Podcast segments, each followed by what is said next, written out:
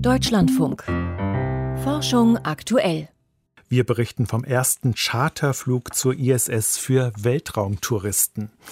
Es ist ja erst wenige Wochen her, dass die beiden Raumfahrtfirmen Virgin Galactic und Blue Origin das Zeitalter des Weltraumtourismus einleiten wollten. Und so waren die beiden Chefs der Unternehmen höchstpersönlich dabei, als das Spaceship Two und die Rakete New Shepard die ersten Passagiere bis an die Grenzen des Weltalls flogen.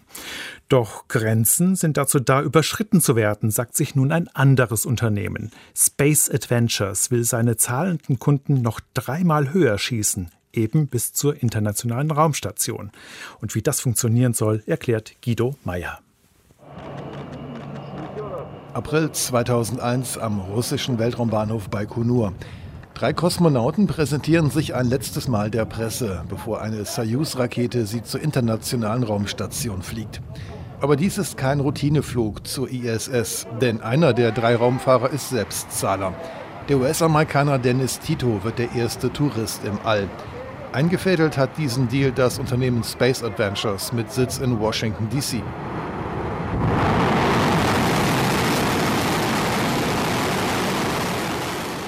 Nach Dennis Tito folgten noch so einige andere Weltraumtouristen, jeweils einzeln, alle als Kunden von Space Adventures. Doch nun, nach 20 Jahren, geht das Unternehmen den nächsten Schritt. Ein ganzes Raumschiff voller Touristen soll an die ISS docken. Aber im Prinzip mache das keinen großen Unterschied, erklärt Tom Shelley, der Präsident von Space Adventures.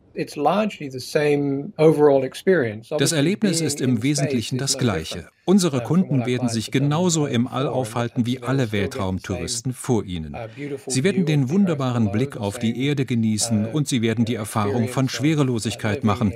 Ja, es ist eigentlich dieselbe Erfahrung wie schon bislang. Der Unterschied beim nun bevorstehenden Flug ist, in der Vergangenheit war jeweils ein Weltraumtourist Mitflieger auf einer Mission, die sowieso zur ISS geflogen ist. Nun aber hat Space Adventures eine komplette Soyuz-Kapsel und damit immerhin zwei Sitze auf einmal bei den Russen gekauft. An Bord werden sich der japanische Unternehmer und Kunstmäzen Yusaku Maezawa und sein Produktionsassistent Yozo Hirano befinden, der einen Film über Maezawas Aufenthalt im All drehen soll. Aber die beiden werden von einem professionellen Piloten begleitet, der zuvor schon zur ISS geflogen ist. Dieser russische Kosmonaut ist der Kommandant des Soyuz-Raumschiffs. Während des Aufenthalts der beiden Japaner auf der ISS ISS hat dann der Commander der Raumstation das Sagen. Es gibt einen wesentlichen Unterschied zwischen den ISS-Touristen des Jahres 2021 und dem Flug des Pioniers Dennis Tito 2001. Die Kundschaft aus Japan hat freien Zugang zur gesamten Station. Dennis Tito durfte damals nur an den russischen Segmenten der Station umherschweben. Nach zwölf Tagen dann ist dieser Kurzurlaub in der Umlaufbahn auch schon wieder zu Ende. Die drei werden mit der gleichen Soyuz-Kapsel und mit dem gleichen russischen Kommandanten zurückkehren, mit denen sie gestartet sind. Die Landung wird an Fallschirmen in der kasachischen Steppe erfolgen, also so wie bei jedem gewöhnlichen Soyuz-Flug.